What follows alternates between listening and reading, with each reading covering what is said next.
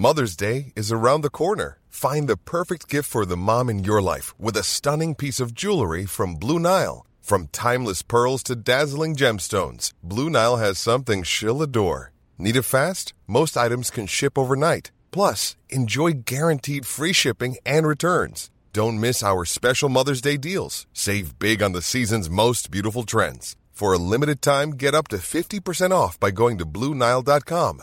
That's Bluenile.com.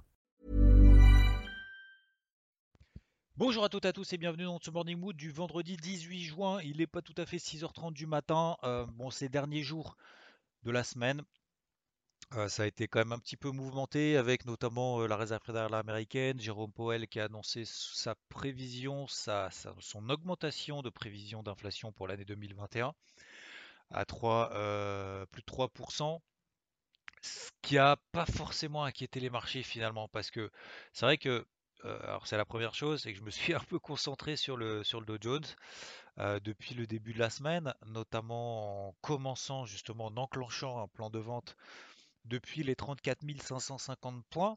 Euh, on en a perdu quasiment 1000 depuis.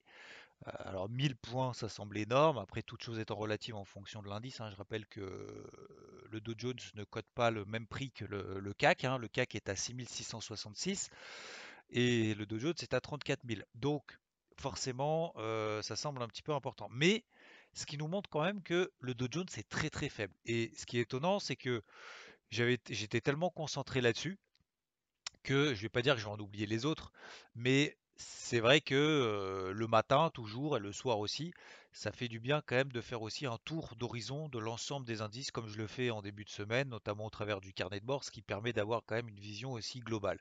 Et en fait, c'est vrai que ce matin, je me suis dit, waouh, ouais, putain, le Dow Jones, en fait, il a continué, il a continué. D'ailleurs, accessoirement, petite parenthèse, donc on a atteint le gros objectif des 33 660 que je m'étais fixé. Donc là, c'est terminé pour le moment sur la semaine sur le Dow Jones. On a essayé de prendre tous les rebonds, etc., etc. Bon, bref, voilà, on va pas se féliciter, mais en tout cas, je pense que ça fait plaisir quand il y a des plans comme ça qui se déroulent euh, sans accroc et ce qui déroule surtout parfaitement bien, parce qu'à chaque fois, on a identifié du coup ensemble une euh, des phases de comment dire des phases de short sur euh, enfin en gros des shorts sur rebond dans cette tendance baissière horaire hein, H1 et H4 et maintenant alors daily on n'est pas encore en tendance baissière sur le dos. On est passé en tendance neutre. Si on devait passer justement sous les 33 004 33 005 là par contre on passerait en tendance baissière daily. Et là ça serait plus du tout la même chose.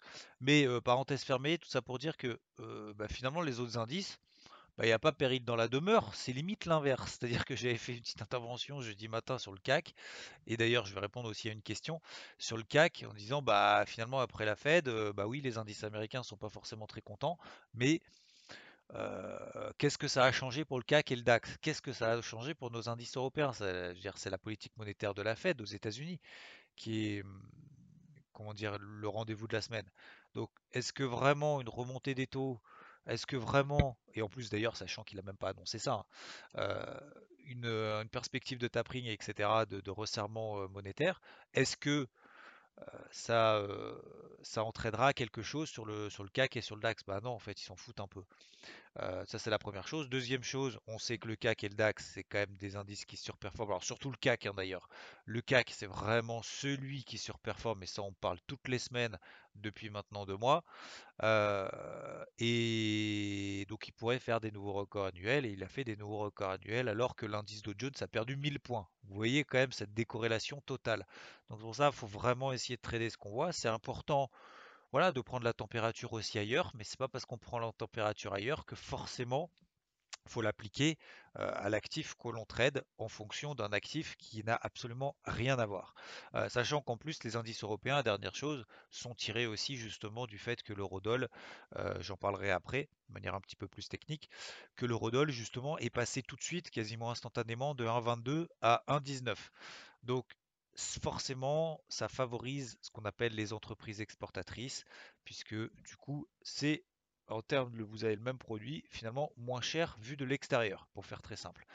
Donc, euh, sur le CAC, bah, 6666, nouveau record, etc. Et du coup, pour répondre à la question, on va poser la question, pourquoi tu ne le payes pas en fait ce truc-là? Alors, euh, je suis complètement d'accord. Pourquoi tu ne le payes pas alors que ça fait que monter tous les jours? Alors, euh, première raison, bah, c'est que ça monte tous les jours et qu'il n'y a pas de phase de repli, comme on l'a fait sur le Dow Jones par exemple. Et du coup, moi, vous savez que je préfère travailler justement ces tendances-là, notamment sur des zones d'intervention, sur des phases d'accélération, sur des phases de repli, sur des grosses zones d'intervention, daily, euh, H4, etc. Et regardez, même en H4, il n'y a aucun repli sur le CAC. Ça montouille tous les jours. Donc, deuxième chose, pour moi, j'ai l'impression en fait que si je paye, même maintenant d'ailleurs, hein, peut-être qu'on va aller à 7000 hein, euh, sur le CAC. Euh, si je paye maintenant, c'est un peu en train de dire, bon allez, euh, ça me gonfle de pas être dans le mouvement, je paye maintenant et puis, et puis on verra bien, mais il faut que j'y sois, faut que j'y sois.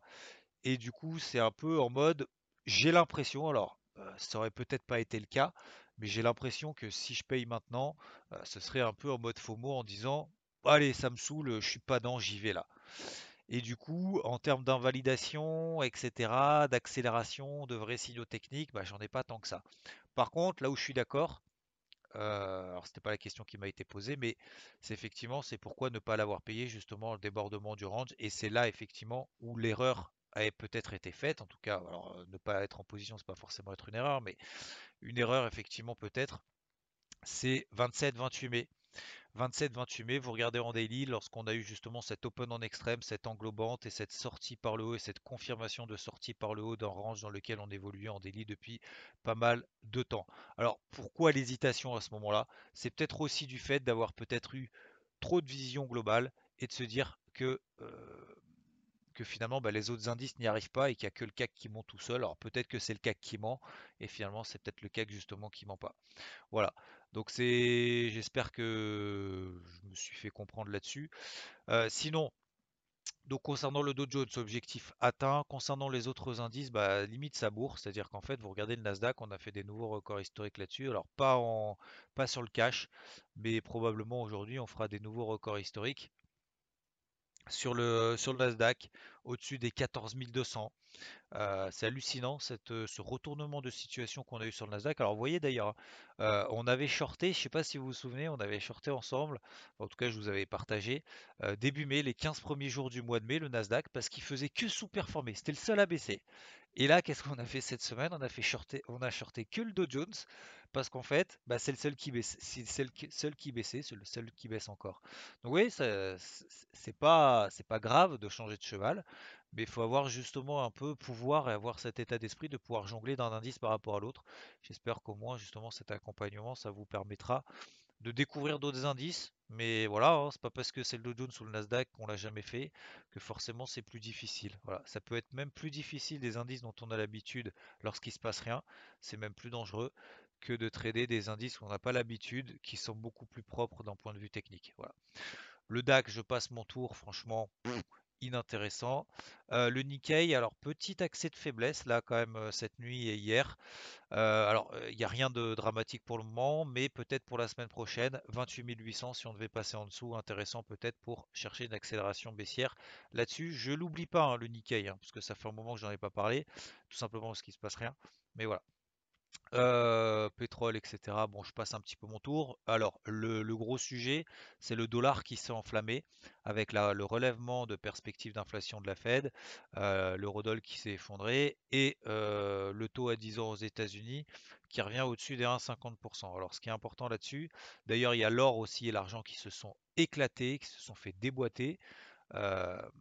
Euh, en fait, il y a le dollar qui, progresse par anticipation des opérateurs, comme quoi la Fed va probablement agir. Elle ne peut pas ne pas agir euh, avec cette remontée d'inflation aux États-Unis. Donc, en tout cas de perspective. Donc le marché anticipe quand même un petit peu. Euh, anticiper, par contre, je ne pense pas que euh, c'est pas un tournant de la politique monétaire pour le moment américaine. on voit aussi les indices américains qui tiennent quand même très bien. On voit le taux à 10 ans qui part pas non plus en mode sucette, accélération haussière, etc. Donc, je pense, d'ailleurs j'ai travaillé, je me suis pris 30 pips de stop sur l'eurodoll parce que j'avais commencé à payer sur l'indice 945 sur une grosse zone daily et derrière c'est pas parti. Je le savais que c'était contre la tendance, je savais que c'était contre un flux et c'est pas mon habitude. Je travaille 90%, 95% du temps justement dans le sens de ces des tendances horaires et daily et horaires au moins et daily euh, principalement. pour pouvoir accompagner ces mouvements-là. Donc c'est quand même très rare que je me place contre un flux, voire jamais. Mais je le savais. Et pourquoi je dis ça? C'est tout simplement une parenthèse pour expliquer que je ne pense pas que le dollar soit en mode ça y est, recovery, tout va s'enflammer, l'eurodoll va au trou, l'or, l'argent vont au trou, etc. Je pense que c'est violent, je pense que c'est extrême, que c'est justifié, mais que ça va pas non plus passer en mode tendance éternelle. Je regarde tout simplement le dollar index qui est lui dans un range depuis maintenant le début de l'année. On arrive proche de la borne haute. Je vois également l'eurodoll euh, qui est finalement lui aussi quasiment dans un range, alors beaucoup plus élargi entre 1,18 et 1,23 pour faire très simple. Je ne pense pas que l'eurodoll va à 1,15 ou va à 1,10. On est juste à 1,19 aujourd'hui. Euh, je ne pense pas qu'il y ait un flux comme ça de plusieurs semaines qui se mettent en place.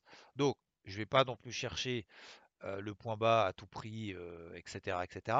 Mais voilà pourquoi je l'ai travaillé.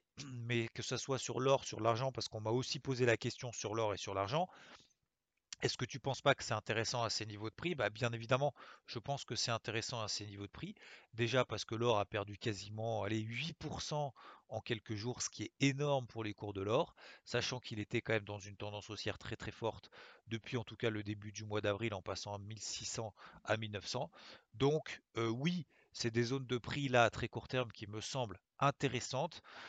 Attention si on est vraiment très fébrile, etc., euh, etc., parce qu'on utilise des tailles de position qui ne nous correspondent pas, euh, on risque de se faire sortir pour rien plusieurs fois, etc., etc. Moi, je l'ai fait une fois pour le moment euh, devant vous je me suis pris mon stop loss perdant, je le répète une deuxième fois, euh, mais je pense qu'on est quand même sur des noyaux durs là à ces niveaux de prix, donc oui on est dans un flux baissier, mais je pense qu'on peut avoir également euh, un contre-coup, pas violent, mais on va pas tout retracer, ça c'est certain qu'on ne retracera pas tout, on risque d'avoir des replis sur, notamment sur l'eurodoll, donc des, remontées un petit peu plus importantes et des replis sur le dollar également un peu violents. Voilà, c'est peut-être un petit peu tôt pour le moment. Hein. on peut avoir une nouvelle accélération dans le sens de ce flux aujourd'hui, mais je pense qu'il ne faut pas partir en mode tendance ad vitam aeternam, c'est reparti to the moon le dollar. D'accord? Voilà, je simplifie un petit peu, mais j'espère que vous avez compris un peu le truc. Ce matin, le morning mood est un peu long, mais j'avais pas mal de choses à vous dire. Je vous souhaite une bonne journée. Moi, vous savez que le vendredi, je fais pas nouveau de nouveaux trades. Terminé sur le Dow le CAC fait des nouveaux records annuels, le Nasdaq aussi. Il y a des flux très forts sur le dollar. Je pense qu'il faut prendre un petit peu de recul et se placer sur des unités temps un petit peu plus longues, sur du H1 ou sur du H4. Le but, c'est pas de choper le point bas ou le point haut au pic près. Hein. Euh, le but, c'est d'essayer de travailler des zones d'intervention et vous savez que ces zones d'intervention peuvent mettre plusieurs jours, voire, je veux dire, semaines à, travailler, à se mettre en place. D'accord? Donc, je l'ai fait une fois, mais euh, j'y reviens pas là maintenant tout de suite, n'importe comment au pif, euh, juste par peur de louper un mouvement. Voilà, messieurs, dames. Je vous souhaite une très belle journée, une très belle fin de semaine et je vous dis à plus. Ciao.